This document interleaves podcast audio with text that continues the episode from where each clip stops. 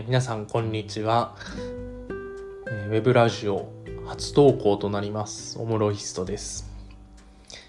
えー、私あまりね喋るのが得意ではないんですけれどもやっぱりなんかこう発信することで、ま、世の中の皆さんとつながれたりまたこういろんな情報をね発信していけたらなもしくはまた聞いている方から、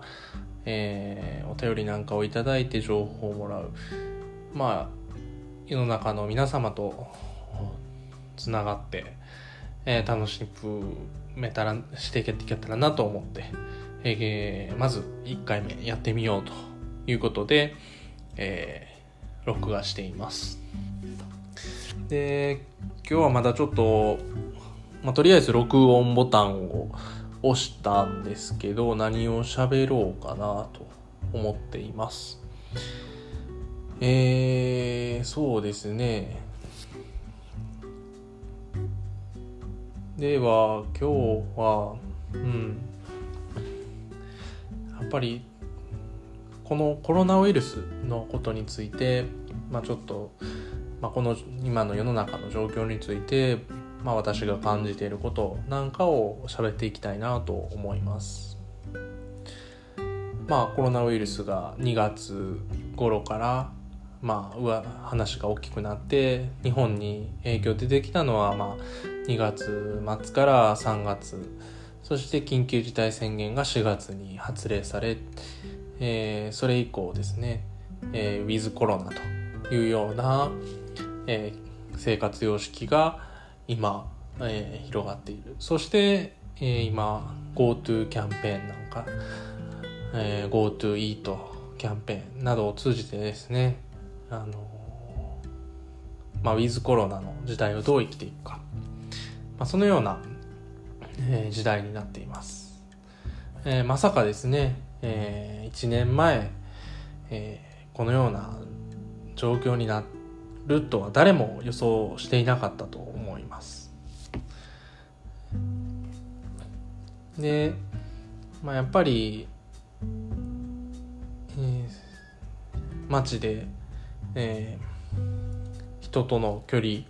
っていうのが、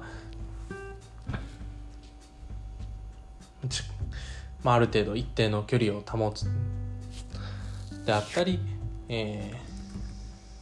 ー、そうですね。うん。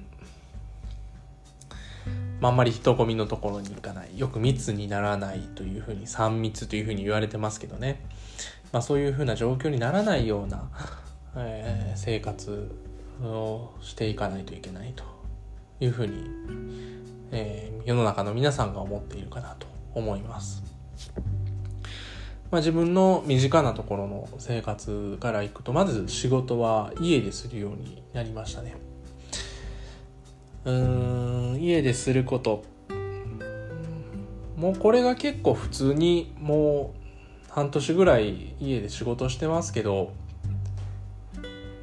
まあ普通になってきているのかなと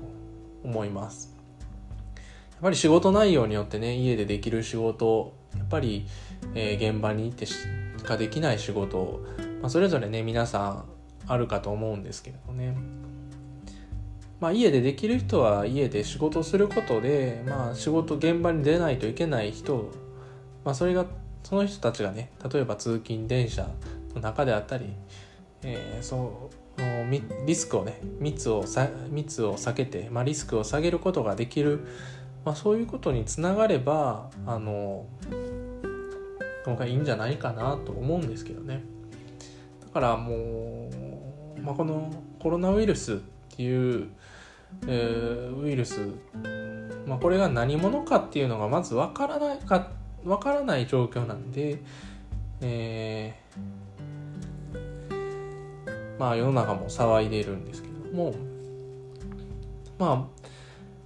まだねワクチンが開発されたわけじゃないので、まあ、このまま、まあ、しばらくワクチンが開発されたりですね治療法が確立されるまではねこのうん在宅勤務であったり、まあ、このようなウィズコロナっていうあの時代は続いていくんじゃないかなっていうふうに思っています。で今ちょっとさっき挙げた GoTo キャンペーンについてなんですけれども、まあ、GoTo キャンペーンのイベント自体はすごくね、えー、まあ、地方を活性化させたり、まあ、疲弊している観光業を再生させる目的ではすごくいいですしまた GoTo イートキャンペーンも同じくそういった、えー、外食産業が疲弊しているの方を、まあ、た助けてやろうと、まあ、政府が積極的に取り入れているキャンペーン。これはもうあのすごい非常に素晴らしい、えー、イベントあのキャンペーンだと思います。まあ、そこに、まあ、国民の皆さんがですねまあもうコロナもあ、えー、感染対策しつつですね、えー、行こうかなという気分になって、えー、盛り上がってい,、えー、いけばまあ日本もねお先真っ暗という状況ではないのかなと思います。うん、ただですねまあニュースの映像なんかを見ていてもちょっとやっぱり観光地有名な観光地になると人が密集してしまうというような現象はどうしても起こっているっていうのがまあ現実のところかなと思います。まあ、そんな中でもやっぱりまあマスクをしたりアルコール消毒したり最低限の感染対策をすることで、まあ、少しずつリスク、まあ、多分この状況下でですねリスクをゼロにするってことは不可能だと思うので最低限の、えー、対策それをした上で GoTo キャンペーンに参加するということはまあ自己責任のもとでいいんじゃないかなと思います。で一つまあエピソードとしてやっぱりあのいざコロナウイルスにかかってしまうしまった場合っていうのをやはり皆さんも考えたことは一度何度かあるかと思います。まあ、そんな時やっぱり、えー、気にするのは周りへの影響周りの目だと思います。まあ、いつがコロナウイルスにかかったぞと。まあ、そうすることでもしかしたら職場で一緒に働いてる方なんかはまあ、自宅待機に濃厚接触者扱いで自宅待機になるかもしれないですし、えー、もしかしたらご近所さんから、あそこの家の人このコロナにかかったみたいだというような差別をですね受けたり、まあ、いろんなそういったあの心配っていうのがあるかなと思います。まあそうなった時考えるとすごくねあの面倒くさいというかうん自分だけの問題じゃなくなってしまったりするところあるのでね。まあ対策だけはしっかりしたいなと思います。で、そのエピソードっていうのはまあ私が一緒に遊んだ方のまたがまたその別の私と遊ぶ前日に遊んでた人が発熱したという連絡をねもらったんですねある日。遊んでから。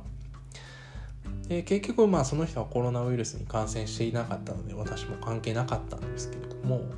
り濃厚接触者の接触者、まあ、間接的な接触者ということでまあ2週間ほど自宅には待機しました。まああの皆さんなるべく不要不急の外出を控える、まあ、こういう経験をねあの4月5月とかでされてたんでお分かりになるのかもしれないですけども。で、まあ、それとはねまた違うね、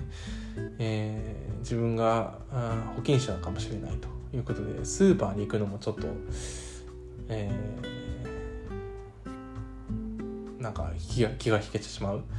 まああの濃厚接触者扱いではないんで、ね別に出てもいいんですけれども。うん。まあ本当に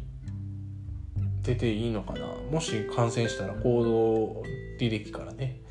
あの行った場所とか問題になったら嫌やなっていうので、うん、ずっと基本的には家にいましたね。まあそういうことが今後も出てくるんじゃないかなというふうに思っています。まあ、毎月いや毎日ですね日本で、まあ、今最近だと500人ぐらい感染していると言われています。まあ、特に中では東京はまり百数十人今日、うん、百数十人とかね200人とか、まあ、東京が多いんですけどね。まあ、全人口に比べると、まあ、本当に限られたところだと思います。ただですね毎日毎日なので例えば100日100人感染すれば1万人トータル感染することになりますしまあそれがねさらに日にちが伸びると、まあ、それだけ感染者が増えるということになりますね単純に計算では。そうするとまあ自分だけじゃなくって周りにも感染する人もいずれ出てくるということですね。感染うん。まあ要は感染を まあゼロにすることはできないということを分かった上で生活する。でもし仮に感染したとしてもいや堂々とマスクもしてたしアルコール消毒もしてたし、えーまあ、それでも感染するっていう病気っていうのはもう世の中の人みんなが分かってきてることなので、まあ、そこはもう正々堂々とあの感染したとしてもねあの対策を打ってましたというふうにしていけばいいんじゃないかなと思います。まあちょっとね第1回目の配信はちょっとコロナウイルスということでなかなか重いテーマになって、うん、なんか聞いてる人面白いんかなっていう面白くないテーマだったかもしれないですけどね。またちょっと次回以降、うん、どんな話ができるかなっていうのを考えながら、えー、配信していけたらなと思います、えー、ではですね以上配信とさせていただきます。ありがとうございました。